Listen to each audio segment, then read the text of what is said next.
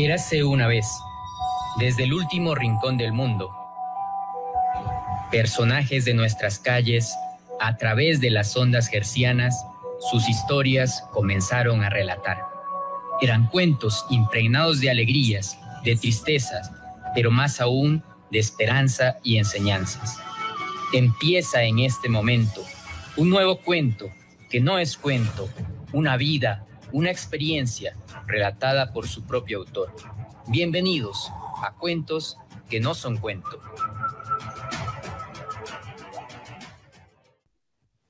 Muy buenas tardes, nuevamente estamos en Cuentos que no son cuento. Eh, un fin de semana más, gracias por escucharnos a través de 90.1 Radio Municipal. Recuerden que también nos pueden seguir a través del Facebook Live de la radio. Mi nombre es Francisco Sandoval, bienvenidos a Cuentos que no son cuento, un espacio de charla para compartir historias y experiencias, eh, comentar sobre el presente y dar una visión hacia el futuro. Recuerden que pueden visitar la página de Facebook del programa para cada episodio. Se comparten fotos de los invitados, además de la publicidad de los próximos programas. Pueden buscar la página eh, como Cuentos que no son cuento 2020. Hoy nos acompaña un lojano dedicado a las relaciones públicas y el marketing digital, padre, hincha del fútbol, aunque prefiere practicar el ecuabolio.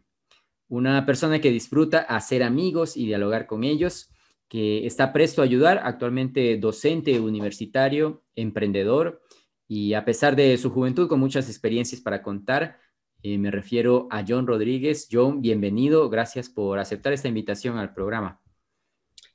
Francisco, ¿cómo estás? Buenas tardes. Muchas gracias también a Radio Municipal y a tu programa de Cuentos que no son cuentos por la oportunidad de abrir esta puerta a quienes nos eh, gusta o queremos compartir este espacio de poder contar experiencias, momentos, historias y pues nada, agradecer el espacio y, más bien em, complacido de poder compartir esas experiencias con todas las personas que nos sigan y nos escuchan. Eh, sí, yo muchas gracias. Bueno, como tú lo mencionas, ah, ahora mismo lo tenemos ya como un espacio para ir acompañando el café de la tarde de los viernes de las personas con algo de experiencia, de, entretenimiento y también de, enseñanzas en muchas ocasiones que eh, obtenemos de las personas que nos acompañan. Eh, bueno, John, como en otras ocasiones, hemos solicitado a John una lista de momentos que hayan marcado su vida y con amabilidad pues nos la ha hecho llegar. Y ya que ella comienza con un dato a muy temprana edad, pues quisiera empezar por ahí. Eh, ¿Cómo fue tu infancia? ¿Qué recuerdas de ella? ¿Qué te trae a colación?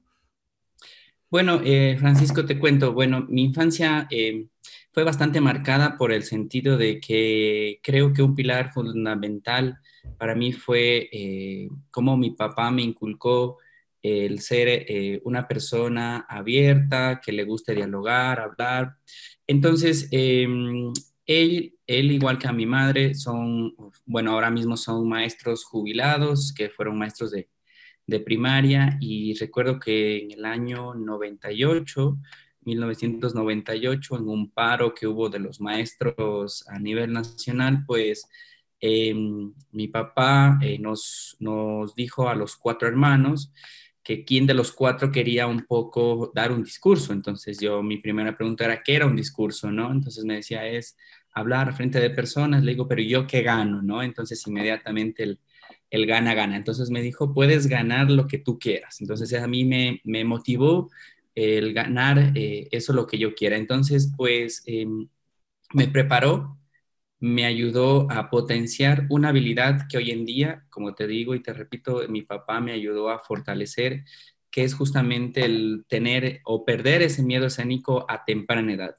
Eh, era tal ese nivel que pues en todas las reuniones, recuerdo una de las, de las, ocasiones más importantes fue cuando en, en el Coliseo del Bernardo Valdivieso, eh, estaba lleno de personas, pues si mi papá había hecho un espacio para que me den la palabra a mí, me preparó un discurso y hablé con muchos, hacia, hacia muchos, muchos maestros ese día, y habían estado medios de comunicación, y fue la primera vez que salí en un periódico de niño, ¿no? Entonces, eh, en ese periódico decía John Rodríguez con futuro de gran orador, obviamente que no utilizado de buena manera, como de también para hacer algún chiste, alguna, alguna broma de, de ese periódico, pero fíjate que crea, queda marcado porque creo que en la niñez es un espacio en donde soy muy creyente de esto y esto lo digo incluso a veces en ciertas charlas de emprendimiento o con los estudiantes, de que los niños son, las, eh, son seres tan increíbles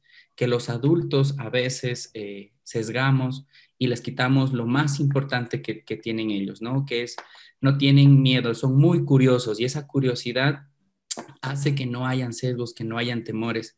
Entonces, cuando yo hablé acerca de que serán unas 5.000, 6.000 personas en, en, ese, en ese entonces, ¿no? Este, no tenía miedo, nunca lo tuve. Entonces, y veo, versus veo ahora, si tú le dices a un joven universitario, vamos que hables, es un poco fuerte hacer eso. Entonces, no solamente que me gustó, sino que paralelamente de esa misma experiencia tengo dos ocasiones más que recuerdo, si estaba en el terminal y recuerdo una vez que nos íbamos de viaje a la ciudad de Quito, en ese entonces Juan José Casteló, que era diputado por la ciudad de Loja, nos lo encontramos en, en el terminal terrestre y hablaba, habló el discurso y yo también hablé el discurso junto a él y me invitaba a que sea político, bueno, muchas cosas, ¿no? Interesante.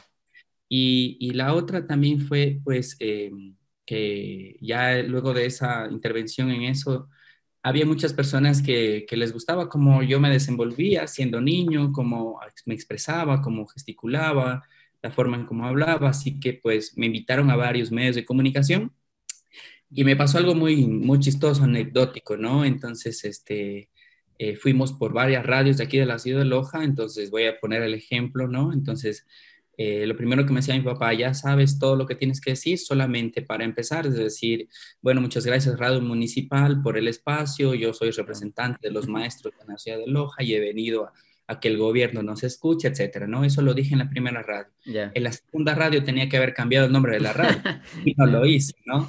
Entonces, y yo lo vi a mi papá que salió y, y hizo un gesto de, de, enojo en ese momento, pero luego me dijo, eh, no, o sea, está bien, es, eres aún una, un niño que, que, se está desenvolviendo y, y, tienes derecho a equivocarte y, y eso espero que eso, eso, me marcó también porque ya luego, eh, eh, sí, ya en las siguientes ocasiones se me quedó grabado que debo decir el nombre del medio de comunicación, que sí es, pero fíjate que lo dejo como un momento muy, muy importante en mi vida porque creo que eso me ha definido incluso en algunas características que yo no valoraba, pero luego me di cuenta de que son distintas a otras personas y que he visto que a, a, otros les cuesta mucho, como a mí me puede costar mucho programar y a otra persona que es muy, muy, muy eficiente en el tema de, de programación, para él sea fácil, pero no sea muy fácil para él vuelta a hablar en público o con personas.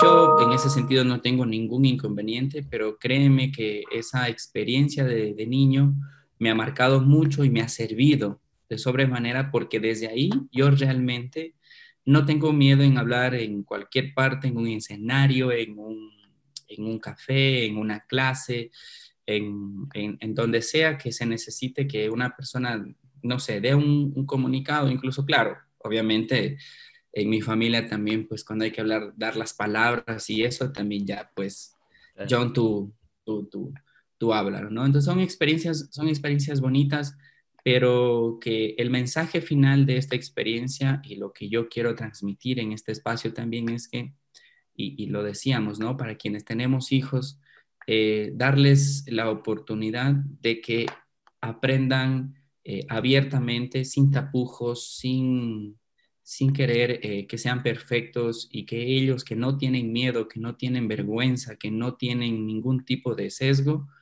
eh, formalizar y fortalecer esos, esos, eh, esos valores, esas actitudes, esos ejemplos que ellos también ven en nosotros y que luego créanme que va a tener una repercusión muy alta. Entonces, fíjate que esta experiencia ha sido muy, muy gratificante para mí.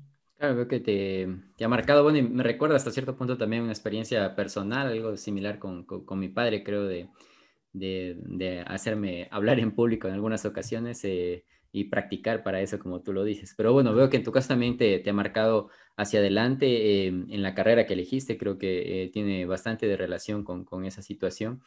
y cómo has, ahí, has ido potencializando eso, eso que encontraste en, en un momento en, en la niñez, ¿no?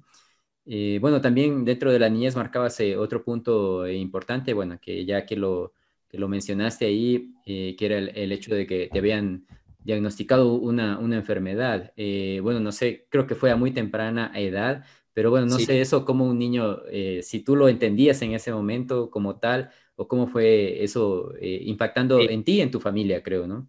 Sí, fue una anécdota bastante interesante que, que nos dimos cuenta, fue por, por porque yo era un niño muy extrovertido, era muy de esos eh, hiperactivos, ¿no? De esos que no se encuentran en la casa y que, claro, obviamente en mi niñez tenía fracturas, me golpeaba, tuve varios huesos rotos, era ese niño incontrolable, incansable, ¿no?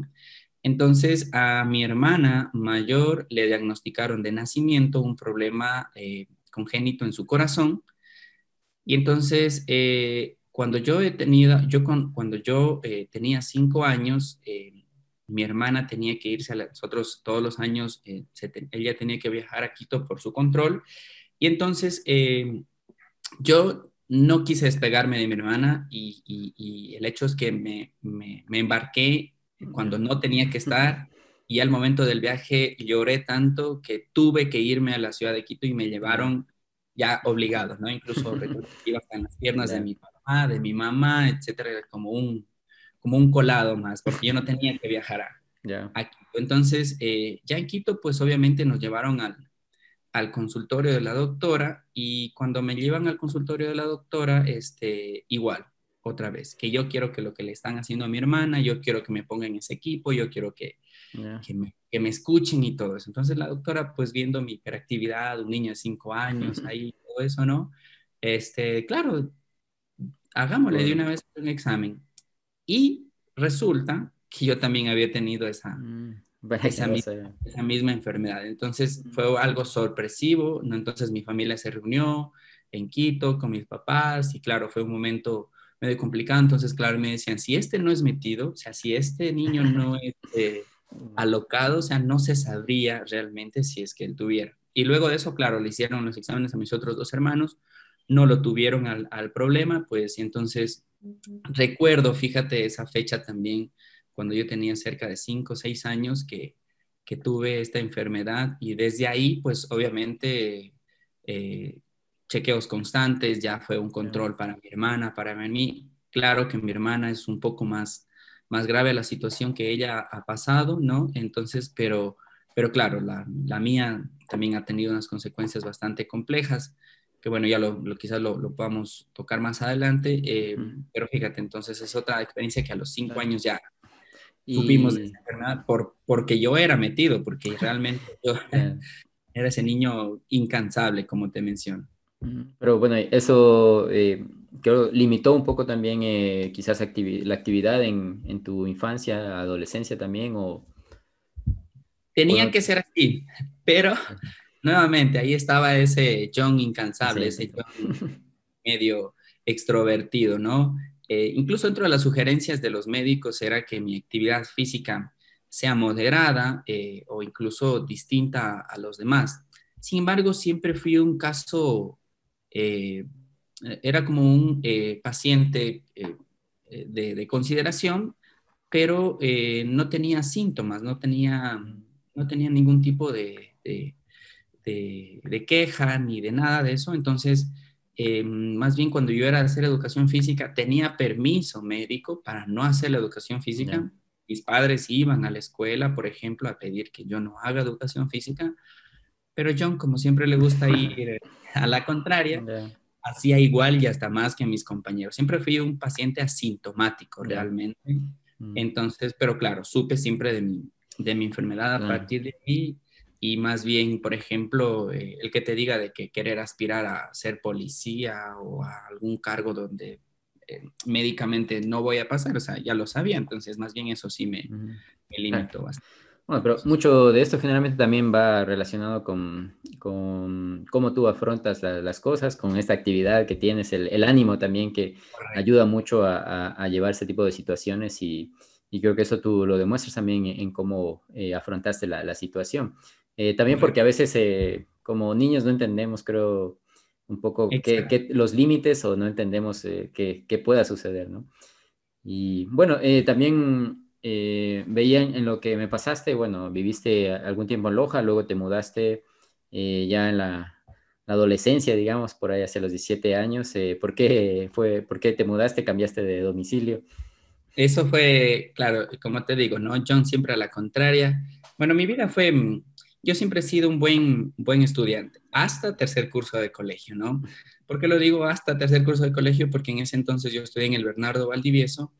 En el Bernardo nos daban una calificación o en qué puesto estabas de, de, en número comparado con la cantidad de estudiantes. En primer curso estaba en primero de 500 algo estudiantes, en segundo curso estaba en tercero, tercero de 300 algo estudiantes, en, en segundo y tercero estaba en esos puestos, y en cuarto curso empecé a estar en el 64, en el quinto curso empecé a estar en 200 algo, y en sexto curso estaba un poco ya, un poco más complicada la situación. Nunca perdí un año, por supuesto, ¿no? Pero claro, mira, en sexto curso... Eh, y ya estuve un poco más rebelde, estuve un poco más, eh, son cuando uno dice no se da cuenta de que eh, la escuela de los padres es la mejor formación que uno puede tener. Y bueno, tuve un problema en, en, casa y que para finalizar, incluso, como te digo, o sea, o sea era un, siempre fui un buen estudiante en el, en el colegio y para, dar, para terminar y dar los exámenes del trimestre y poder pasar a dar las, los exámenes de grado, tuve una pelea en casa y solamente tomé esta decisión. Eran cerca de las 10 de la noche, cogí una mochila con ropa, mm, creo que tenía muy poco dinero, me fui al terminal terrestre de Loja y me embarqué en la única cooperativa que había a esa hora. Era una nambija. Entonces me subí y solamente eh, le pregunté al chico hasta dónde va, me dijo hasta Gualaquiza. Le dije, ¿cuánto cuesta el pasaje? Lo pagué y llegué cerca de las 7 de la mañana, 7 y media de la mañana a Gualaquiza, sin conocer a ninguna persona, sin darle ningún dato a nadie. Eh, rompí el chip de mi celular, estaba, o sea, fue una rebeldía de, de, mi, de mi vida, pero nuevamente digo que una experiencia negativa siempre va a traer también un factor positivo. Eh, ¿Por qué te lo digo? Porque ya estando en Gualaquiza, eh, estuve cerca de 17 a 20 días, pero en esos días mis compañeros dieron todos sus exámenes eh, trimestrales para poder acceder a dar los exámenes de grado. Entonces, este, yo no contacté con nadie y cuando estuve en Gualaquiza eh, estaba deambulando, o sea, no conocía a nadie, estaba buscando una habitación de arriendo, no tenía dinero, no sabía cómo hacerlo. Pero bueno, también eso digo, ¿no? Eh, soy, soy muy amiguero, decíamos en el perfil. Y, da la casualidad que me fui a un restaurante allá y lo veo a un amigo eh, que vivía aquí en Loja, se había casado. Entonces él cuando me vio ahí me dijo, Johnny, ¿qué haces? Nada, le digo, pues buscando acá trabajo y como así. Le digo, lo que pasa es que dejé de estudiar. Claro, le, le mentí obviamente, ¿no? Dejé de estudiar, problemas económicos entonces estoy buscando trabajo, entonces me dijo, ¿sabes qué? Mira, justo es la casa de mis suegros y vamos a contratar mañana un pintor, no sé si tú quieras ser ayudante de pintor y trabajar acá, le digo, pero excelente, y te damos comida, cuarto, entonces todos esos días yo pasé allá y trabajé todos los días, me daban la comida, eh, el señor de Gualaquiza, el dueño de casa, al final me quiso pagar, yo no le quise recibir porque eh, me dieron comida, me trataron muy bien, me ayudaban, me daban hasta lavando la ropa, entonces como te digo, ¿no? Fue una nueva experiencia en donde aprendí, el resultado de esa experiencia fue aprender a valorar a, mis padres, ¿no? Sobre todo a, mi madre, entender todo el sacrificio que ella hace. Y ahí entendí que realmente que cuando uno vive con los papás, vive en un hotel, un hotel de lujo, realmente, ¿no? Porque comida todos los días, eh, arreglos todos los días, no se paga riendo, etcétera. Entonces, eh, recibí una, eh, ya cerca del día 17, 18, obviamente ya di señales de vida, ¿no? Ya me comuniqué con unos amigos que les avisen a mis papás que estoy bien, que no les iba a decir en dónde estoy, eh, pero la idea fue que yo les pueda dar esa señal para que obviamente no me vayan a buscar en hospitales ni en áreas ni en ese tipo de, esas cosas. Personalmente les, les mandaba mensajes hasta que me pude contactar con un compañero de colegio y me dio una noticia que ahí me dejó un poco, un poco em, tan valiente, ¿no? Me dijo, mira John, aunque no diste los exámenes de, para pasar, porque yo, pensé que estaba perdido el año, sexto curso, no di los exámenes de tercer trimestre, Este, pero de todas las materias que no di, no di ninguna, solo me quedé en física y eso fue el único, la única materia que me quedó en mi vida en el colegio. Entonces me dijo, mira John, otros compañeros que dieron los exámenes se quedaron en tres, cuatro materias y tú que no diste, solamente es física. ¿Qué te parece si vienes? Él vivía solo acá en Loja. Te vienes, yo te doy, yo te doy acá mi, mi cuarto, te dejo la llave, este, da el examen, tú sabes, y, termina, o sea, al final termina el colegio, y eso también me decían allá en Gualaquiza, entonces eso me motivó a regresar acá a Loja, dejé todas mis cosas en Gualaquiza, este, me vine con lo justo, vine, di el examen, eh, lo pasé al examen, y ya se habían enterado mis familiares, mi amigo ya les había contado que yo estaba en Loja, entonces ya nuevamente nos encontramos con mis padres, hablamos, y hasta ahí llegó la, la experiencia de haberme ido, ¿no? De forma abrupta y y, con una razón de un joven eh, eh, que no tenía ningún motivo real realmente, ahora que, ahora que me doy cuenta, ¿no? Entonces, eh, ahí regresé a casa, pero la experiencia que, que voy a llevar al final, ¿no? Todas estas experiencias que yo cuento, me gusta un poco hacer el contraste positivo. Valoré mucho el trabajo de mis padres, valoré mucho el esfuerzo, valoré mucho porque cuando estuve en Gualaquiza me tocaba levantarme a las 6 de la mañana, acostarme a las 10 de la noche, pintar todo el día, oler eh, eh, esmaltes, eh, estar limpiando casas ajenas. Em, no tenía ningún tipo de privacidad, no tenía mi cuarto, era un cuarto compartido, era un cuarto para un empleado. Entonces me di cuenta que estaba desperdiciando mi juventud, que hubiera sido una de las peores decisiones si es que yo no regresaba a mi casa. Fíjate que si estoy ahora en día también es por ese tipo de decisiones.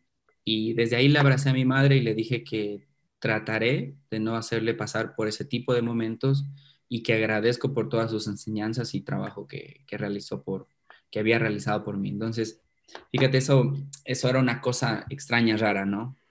Eh, bueno, como dices, John, creo que en estas situaciones nadie aprende también, eh, siempre se aprende más con, con, la propia experiencia y con el propio sufrimiento, ¿no? Eh, que a veces lo que le puedan contar a uno. Así que, bueno, son buenas experiencias quizás para los chicos que, están ahora en, esos momentos. Eh, bueno, en este momento vamos a ir hacia, hacia la pausa comercial, vamos a dar un, momento para la publicidad. Recuerden que esto es Cuentos que no son cuento. Hoy nos acompaña John Rodríguez y regresamos eh, luego de la pausa publicitaria. Regresamos a Cuentos que no son cuento por Radio Municipal 90.1. Recuerden que eh, hoy nos acompaña John Rodríguez, eh, ya nos había comentado en el primer espacio bastante de su niñez, juventud, algo de también de, todas las experiencias que ha tenido y bueno, algunas con muy buen final, otras con bastante sufrimiento en parte, ¿no? Pero nos venía con unas historias muy interesantes. Y ahora para ir continuando, retomando un poco, John, la, la conversación, creo que podríamos ir hacia, bueno, ya hacia la, universidad, tu decisión de, formarte ya en la parte de relaciones públicas, hacia la comunicación, el marketing. Eh, bueno, quizás antes nos retrataste un poco el por qué quizás te ibas orientando hacia esto, pero cuál fue esa pauta que definió totalmente el ir hacia las relaciones públicas. Eh, sé que quizás eh, tal vez en el momento en que la tomaste era un tanto nueva en la, en la universidad también, en el medio, no había mucho la carrera, así que eh, cuéntanos un poco cómo fuiste orientándote hacia ahí. Mira, y como te digo, yo creo que todas las experiencias que yo he pasado en mi vida tienen algún, algún detalle, ¿no? Primero, por ejemplo, eh, el hecho de poderme comunicar bien y mi papá siendo, mi papá, mis dos, mis dos eh, mi papá y mi mamá son doctores en jurisprudencia, fueron maestros, pero también son doctores en jurisprudencia. Entonces, eh, yo en mi experiencia, cuando estaba en el colegio, mi papá me llevaba a su consultorio y yo le llevaba incluso, era como un ayudante jurídico y que me veían de muy buen perfil. Pero yo me prometí a mí mismo no ser abogado. O sea, es como que yo decía en la universidad, lo que menos quiero es ser abogado y todo el mundo, tienes que ser abogado como tu papá, tienes que ser abogado como tu papá, tienes que ser abogado. Entonces, sabía que esa decisión no iba conmigo. Yo me gradué de físico matemático en el colegio, pese a lo que les comento de de cuando di la prueba, regresé y me gradué, este, me gradué de físico matemáticos. Entonces, yo quería una carrera que me permita a mí eh, potenciar lo que mi propio padre me ayudó a, generar, ¿no? Esta facilidad de palabra, esta, esta forma de, ser una carrera que, que sea de mucho desenvolvimiento personal. Entonces estaba entre psicología, que decía que era como que una carrera que que tienes que estudiar a la persona y tienes que ser una persona que tiene que saber hablar, llegar a las personas. Esa era una opción. Y la otra opción era comunicación social, pero no me gustaba tampoco comunicación social. Así que, Panchito, lo primero que seguí yo en la universidad, aunque no me creas, fue ingeniería civil.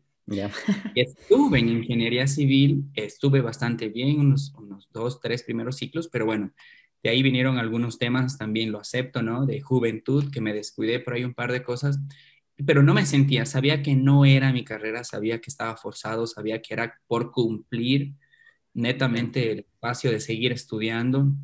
Yo sí quería, hasta que eh, justamente lo que tú dices, ah, se había abierto ya la carrera de Relaciones Públicas, yo no supe el primer ciclo porque estaba en Ingeniería Civil, ya ahí definí que, que no iba ya a Ingeniería Civil.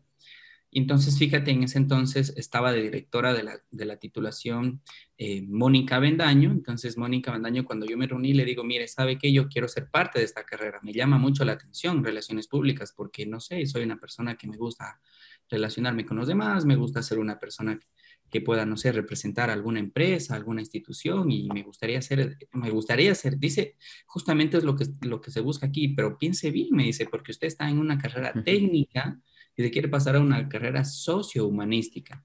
Entonces, eh, nada, Mónica me dio dos, tres veces el mismo discurso de que lo piense bien, lo piense bien, lo piense bien, hasta que le dije, sí, definitivamente, yo voy acá. Yo voy acá y cuando eh, ya tomé la decisión y ya hice el oficio, pagué las tasas, entonces Mónica ya dijo, sí, de verdad usted sí ha querido venir acá. Entonces, pasé directo a segundo, a segundo ciclo, claro, debiendo las, las, las materias del primer ciclo pero también hice una promesa que ahora le digo a mis estudiantes, ¿no? Cuando entré ya em, a, la carrera de Relaciones Públicas, me prometí no faltar a ni una sola clase de toda la carrera universitaria de Relaciones Públicas. O sea, dije, tenga o no tenga el deber, sepa o no sepa para el examen, tenga o no tenga la exposición. Entonces hice la decisión, tomé la decisión de pasarme a Relaciones Públicas, cumplir con ese parámetro y mm, creo, y muchos me, me, lo han comentado y tengo el agrado de, mis compañeros, ex profesores, que me han felicitado por la constancia que tuve durante toda la carrera de Relaciones Públicas. Entonces, estoy convencido de que fue un acierto seguir eh, Relaciones Públicas en la universidad. Eh, ha sido la carrera que me ha permitido abrir muchas eh, puertas. creo que mi desenvolvimiento estuvo bastante bien porque también recuerdo que en la universidad una profesora tenía que irse a seguir la maestría en, España y una de las actividades que ella hacía eh, era el denominado dossier eh, para el rector. Entonces, este, esto lo hacía esta profesora y se buscaron algunos perfiles en Loja y no lo podían hacer y yo siendo estudiante me dijeron que lo haga. Y para mí fue muy motivante porque lo hice con mucho agrado, pero eh, ya cuando lo hice el primer mes me dicen, John, tu factura, porque tienes que cobrar por este servicio. O sea, me motivó bastante porque dije, o sea, estoy haciendo un trabajo que me gusta y encima me están pagando por lo que me gusta, entonces me sentía un poco más motivado y créeme que me fue muy, muy bien en relaciones públicas. Eh, fue una de las mejores decisiones. Fui la primera promoción de, de, relaciones públicas como tal. La carrera antes se llamaba asistencia gerencial y relaciones públicas, pero se cerró. Yo seguí relaciones públicas, me fue bastante bien, incluso fue presidente de la carrera. Fui presidente a nivel nacional de la, de la red Relacionar, que fue la red de, estudiantes de relaciones públicas del Ecuador. Eh, lamentablemente la carrera se tuvo que cerrar a nivel país actualmente, se la está cerrando porque eh, ahora son las carreras de comunicación con mención, ¿no? Entonces, pero bueno, eso es otra, eso es otra, otra cuestión. Entonces, eh, en ese tiempo viajé a Quito, hicimos un congreso, el primer congreso de relaciones públicas en el Ecuador, eh, trajimos a conferencistas de otras ciudades, de otros países, lo hicimos acá en la UTPL, entonces fue una gestión y una experiencia bastante agradable y por eso digo que fue un acierto porque no solo aprendí en la parte profesional, sino también en la parte personal, en la parte humana. Em, hicimos unos estatutos con los compañeros de Quito, de Guayaquil, eh, les gustaba mucho mi, mi, desenvolvimiento, entonces me escogieron como el presidente y fue una experiencia bastante, bastante agradable que que yo sigo diciendo, incluso lo digo en chiste, a mí cuando me preguntan, ¿y tú qué estudiaste en la universidad? Les digo, yo creo que, yo creo que escogí mal, le digo, porque yo seguí relaciones públicas porque soy pésimo para relacionarme con las personas, pésimo para llevarme, para hablar con las personas. Tú dices, si te sobra más bien esa, esa característica de, hablar, de, como que de, entrar con las personas. Entonces, sí, esa fue mi experiencia en la universidad, así a, breves rasgos, eh, Francisco, porque, eh, como te digo, ¿no? Fue un cambio abrupto, pero luego eh, fue algo que me motivó, que me gustó, que incluso a mí me gustaba ir a clases, hacer la gestión productiva, etcétera, ¿no? Entonces, siempre fue una buena decisión. Eh, bueno, primero permítanme saludar a Mo, Mónica, que generalmente nos acompaña en el programa, por ahí lo, lo escucha, nos eh, sugiere eh, cosas, invitados, todo. Entonces, un saludo para, para ella. Y bueno, luego también creo que es una experiencia interesante también para los jóvenes que ahora mismo muchos pasan por, por esto que tú mencionas, ¿no? De que no siempre a la primera encuentras como ese lugar, ese espacio en el cual te sientes bien y que sepan y que entiendan que no porque no lo encontraste la primera, pues eh, no lo puedes encontrar y puedes situarte y encontrar un lugar y un espacio donde ser feliz y trabajar eh, acorde a lo que te gusta, ¿no?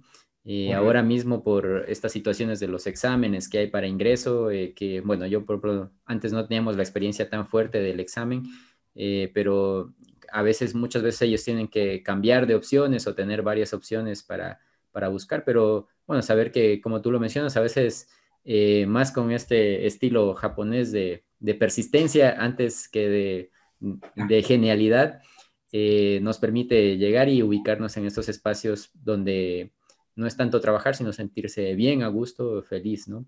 Eh, creo que eso nos deja un poco la, parte que nos, que nos comenta. Y bueno, el hecho de que ya cuando encuentras un espacio eh, donde te ubicas, pues e, eres mucho, destacas más, ¿no? Como tú dices, participas más de y buscas eh, espacios donde eh, congeniar con, con, lo que vas encontrando, ¿no?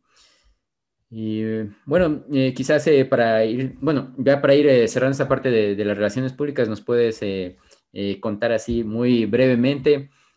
como tú lo decías, ya la, la carrera también se ha ido cerrando, ha ido migrando hacia la parte de comunicación. Eh, pero como te decía, bueno, era una carrera que eh, no, no, era muy conocida en el medio. Eh, tú como relacionista o una persona como relacionista pública, ¿a qué se puede dedicar? ¿Qué puede hacer así muy, muy concretamente, muy rápidamente? Sí, un relacionista público, eso siempre me preguntan y hasta ahora me dicen, ¿qué es eso? Dicen, ¿qué hace la diferencia? ¿no? es el gestor de la comunicación eh, de una organización, de una empresa, incluso de un artista, que puede ser un cantante, puede ser un actor. Es decir, y yo le digo que siempre el, relacionista pública es la persona que está detrás del telón. Cuando nosotros decimos, oh, qué guau, eh, esa persona, yo soy fan de esa persona, hay mucho trabajo de relacionista público. ¿Por qué? Porque es el que, el que busca espacios en medios de comunicación, el que sugiere estrategias para que se pueda posicionar en la mente del público objetivo que quiere llegar esta organización o esta persona. Es, esa, es, ese profesional que incluso maneja los momentos de crisis que tiene un, un, político, una empresa, como te digo, alguna, algún personaje público. Entonces, es el que, el que planifica el que da ideas, el que incluso ejecuta ciertas actividades, pero siempre lo digo detrás del telón. Cuando vemos grandes eventos, felicitamos al, dicen, felicitamos al organizador, pero detrás de eso hay un equipo, el equipo está de relaciones públicas, de comunicación, etcétera. Entonces, fíjate que hay casos increíbles para contar, quizás el tiempo ya no nos dé, pero es una, es una, es una carrera para mí exquisita porque cuando yo supe que era, eh, que era el responsable de manejar eh, la reputación eh, de una empresa, de una organización, y lo digo porque un personaje público es una organización, es una empresa, ¿no? Entonces a veces no lo vemos de esa manera. Eh, me apasionó mucho porque dije, aquí es donde yo quiero estar y esto es lo que yo quiero hacer. Entonces, eso en breve resumen, de ahí tengo casos y experiencias para contar, pero increíble, ¿no? Claro, sí, en, otra ocasión sería bueno el, reunirse para conversar más dentro del campo. Pero bueno, siempre es bueno hacer una pequeña referencia, por lo menos, hasta por quienes nos escuchan, eh, a veces tienen la, el, interés, ¿no? O la, o, la, pregunta ahí. Eh, quizás podemos hacer un, paréntesis en la parte laboral. Cuéntanos un poco de tu familia actual. Eh, sé que tienes un, hijo, cuéntanos un poco de la vida, cómo ha ido transcurriendo, transcurrido, ¿no? Claro, sí, no, en el 2013, el 28 de diciembre, ya te digo, nuevamente tengo la historia siempre debajo del, eh, para contar, ¿no? Eh, bueno, en el 2013 nace mi hijo, eh, se llama Víctor Emilio, ha sido una de las alegrías más, o la alegría más fuerte que he podido tener en mi vida. Él nació un 28 de diciembre del 2013, que es conocido como el Día de los Inocentes, ¿no? Entonces, siempre en, estas fechas con mi esposa, pues obviamente tratamos de ir a las dos casas o a las dos familias, la familia de ella y mi familia.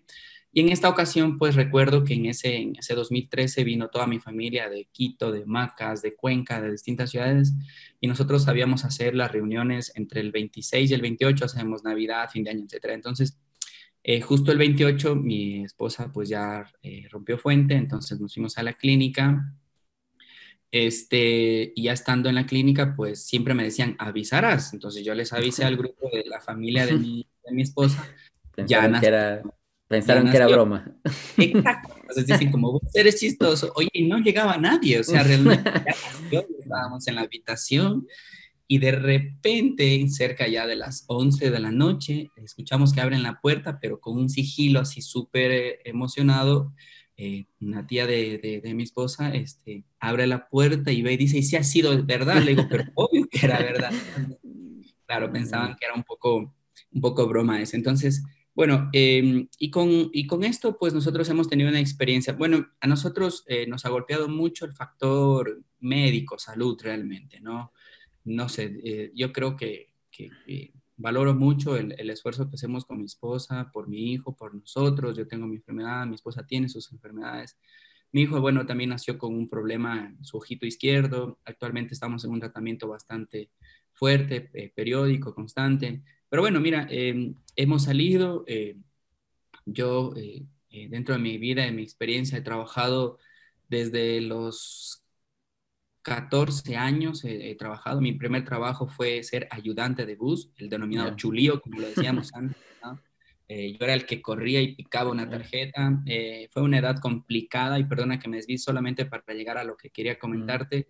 Era una edad complicada porque a esa edad estamos en una edad del, denominada del burro, estamos en una, edad complicada, empezamos a tener nuestras primeras salidas con chicas, etcétera. Entonces, yo te, yo te soy sincero, a mí me daba desde un punto de vista eh, eh, interno, cierta vergüenza cuando veía chicas que se subían al bus donde yo trabajaba, pero al mismo tiempo decía, yo no estoy robando ni estoy haciendo daño a nadie y, lo que me gane en mi vida, eh, lo que me ha enseñado mi padre, honrado, siempre honrado, ¿no? he visto los ejemplos en él, ha tenido oportunidades que le han ofrecido dinero o algunas situaciones y él siempre ha rechazado y dijo lo que uno mejor en esa vida es tener la conciencia tranquila y poder caminar por la calle sin deberle a nadie. Entonces, toda mi vida he trabajado, toda mi vida, desde los 14, 15 años, obviamente, me refiero a esa, vida laboral, eh, que sin necesidad de trabajar yo lo había hecho porque siempre me ha gustado tener dinero en mi bolsillo para poder comprarme lo que yo quiera, incluso ser independiente de mis padres, porque tampoco la economía de mis padres siempre ha sido, ha sido buena, ¿no? Entonces, a lo que quería llegar y cuando me hiciste la pregunta con mi familia, algunas personas me han dicho, John, pero ya es hora de que tengas más cosas. Quizás las cosas materiales no las tenga, pero sí tengo una experiencia de vida bastante agradable, bastante eh, sana, bastante eh, tranquila. Em, alguien me dijo, ¿has hecho cálculo de cuánto has gastado en el tema médico? No lo he hecho ni, ni lo voy a hacer, ni me interesa hacerlo, porque eso yo sigo diciendo, con trabajo, con esfuerzo, con, con actitud, con, honradez y con el valor para mí más importante, Francisco, y que yo siempre le digo esto a mis alumnos, para mí el valor más, más, más importante que tiene el ser humano es la humildad. Para mí de la humildad nace todo, nace el respeto, nace la consideración, nace el amor, nacen muchas cosas, ¿no? Entonces, eh, eh, creo que ese, ese, valor lo tenemos muy fuerte acá en, mi hogar y, y, no nos ha importado tener que pasar por varias situaciones, pero bueno, entonces eh, somos una familia pequeña, lamentablemente, bueno, creo que médicamente no podemos tener más hijos, pero el que tenemos ahora mismo, Víctor Emilio, para nosotros es una bendición, es una alegría, es, un, es, es nuestro, nuestro motivo de vida de, de, todos los días y por, por él nos, nos sacrificamos tanto ella como yo. Eh, entonces, y nada, y las etapas de, de, de, enfermedades que me han paralizado a mí, le han paralizado, le han paralizado a ella, nos, nos hemos ayudado igual igual, igual también, Francisco. Eh, sí, bueno, creo que ahí nos dejas varias eh, lecciones también de, de vida. Como decía, bueno, no, no te conocía mucho, es buena la, la charla y conocer eh, un poco de cerca a las personas también para eh, comprender un poco el entorno y, y, lo que lo ha llevado y lo, bueno, como decir, esos momentos que han construido lo que eres hoy en día y creo que estos que nos mencionas pues eh, van marcando y dan una idea de, de por qué eres como eres, ¿no? Qué bueno, bueno, también quizás ya como vamos hacia la parte final, sé que, bueno, fuiste parte del, trabajo de, Prendo en la parte de comunicación. Eh, quizás nos puedes contar ya hacia ahora, actualmente, en qué, a qué te dedicas y también hacia futuro, bueno, cuáles son esas perspectivas que tienes, eh, tanto, bueno, en la parte profesional, personal también quizás. Sí, muchas gracias. Mira, lo pongo como referencia Prendo porque fue mi primer trabajo formal profesional. O sea, ¿por qué digo tantos términos de esto? porque he trabajado desde ayudante de bus, he trabajado como recaudador de funerarios, he trabajado en bares, he trabajado en discotecas, he trabajado en ferreterías, he trabajado en un local de venta de películas durante muchos años. Pero ¿por qué eh, digo Prendo es mi, mi referencia profesional, mi primera referencia profesional? Porque cuando yo estuve en la universidad como estudiante, antes de graduarme, como te comentaba, yo facturaba para la universidad y fui, fui ejecutivo de cuentas y ya estaba en mi, en mi expertise personal. Y luego se abrió este concurso para ir a Prendo.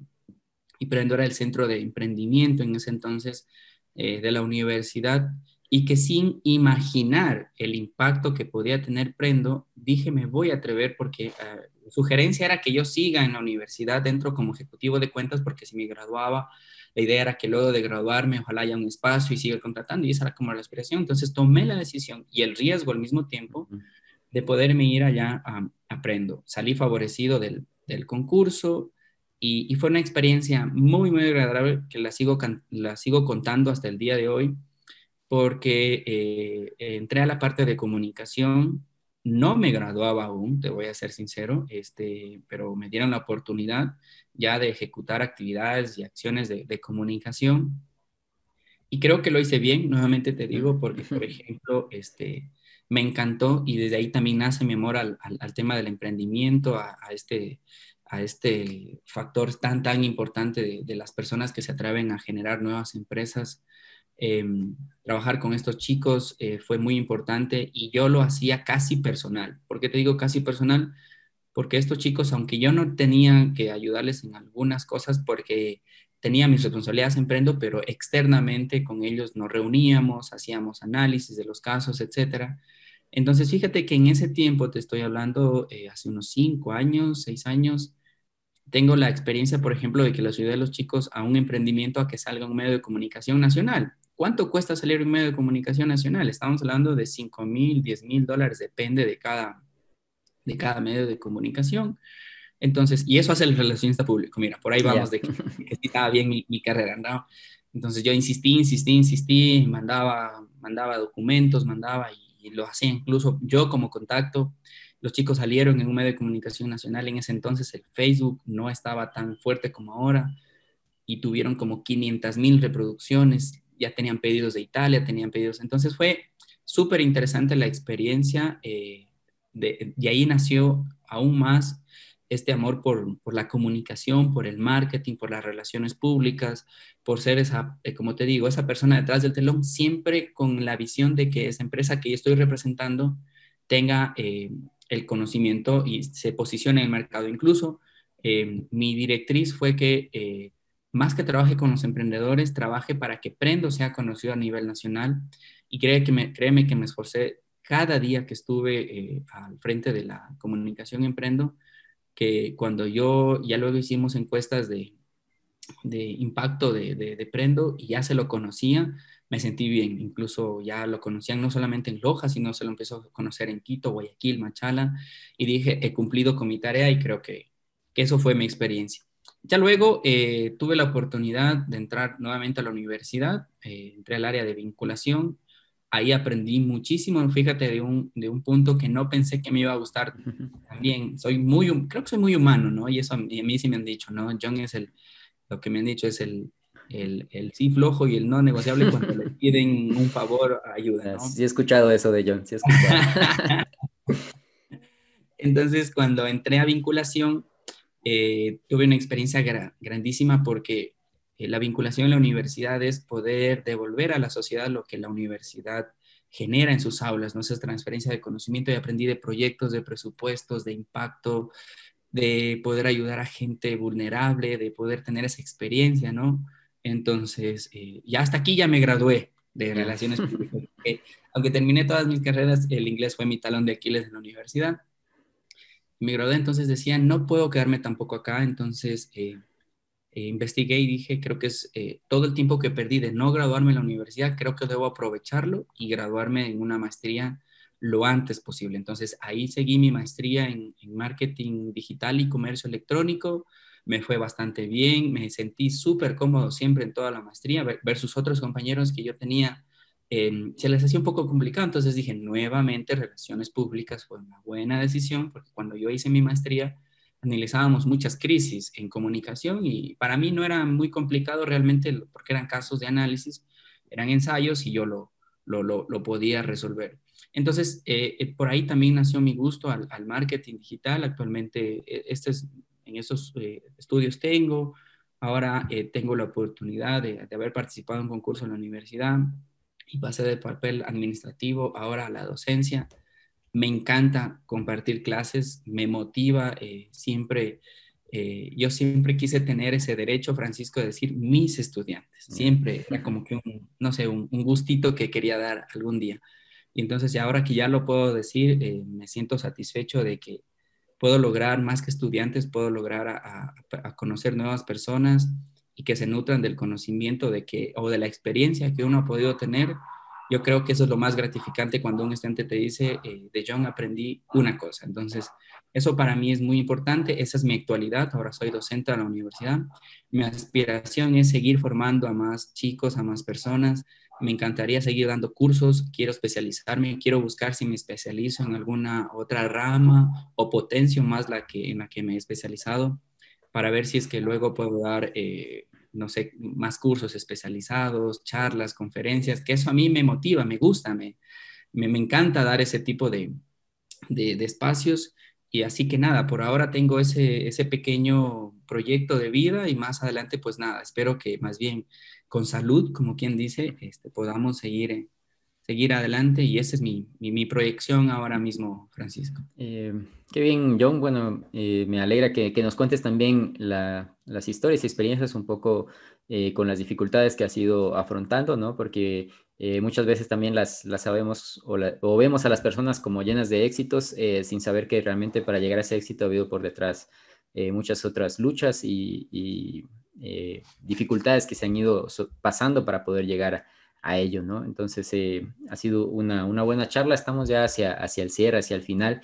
Y bueno, en, este punto, antes de finalizar, eh, quisiera dar una, buena noticia, creo yo, hacia quienes nos escuchan, nos acompañan, y es que, bueno, a partir de hoy, quien nos acompaña hoy, John, va a estar colaborando de forma activa en el programa Cuentos que no son cuento. Eh, primero, sobre todo en la parte de organización, promoción, bueno, eh, su fuerte, la parte de eh, que nos ha comentado ¿no? en, comunicación, detrás de los micrófonos y bueno, también de acuerdo a cómo le dé el tiempo y sus múltiples ocupaciones, pues en algunos momentos también esperamos nos pueda acompañar en los micrófonos, en las entrevistas con alguna de ellas. compartiendo parte de, los conocimientos de, de su área, eh, permitir también traer nuevas y buenas formas de entretener y que todos aprendamos en este espacio que, como lo decía, es para acompañar de alguna manera el café de la tarde y acompañarla con una buena charla. Así que, bueno, eh, por mi parte, muchas gracias, John, por aceptar y por acompañarnos. Y bueno, ya hacia el cierre, quizás y la despedida y también nos comentas algo en esto. Nada, muchas gracias, Francisco, por la oportunidad de estar acá. Eh, gustoso también de, de ser parte de, esta iniciativa que tú la has liderado. Te felicito porque es muy bonito, en, fíjate, estos espacios personalmente, eh, lo que tú decías, ¿no? A veces caras vemos eh, y algunas experiencias que han pasado no sabemos, la puedo decir yo, ¿no? Entonces, nada, pues eh, como cierre y como, como despedida es decir que, el John que ven acá es el John humano, es, una, es un John muy proactivo, mm, cuando yo decía en, mi, en, mi, presentación, amiguero en amiguero en el sentido de que me considero un verdadero amigo, de que si tengo algo o sé algo, no tengo ese egoísmo de poderlo compartir o de poderlo enseñar si, es, si está en mi, en mi, en mi nivel, en mi, en mi, en a mi alcance, ¿no? Entonces, eso es, esta es la idea de por qué eh, me considero una, una, persona, un amigo. Y nada, eh, y también como, como resumen de, de, todo lo que hemos visto, eh, he sido una persona que me ha gustado ganarme todo desde, como te dije, desde el valor de la humildad.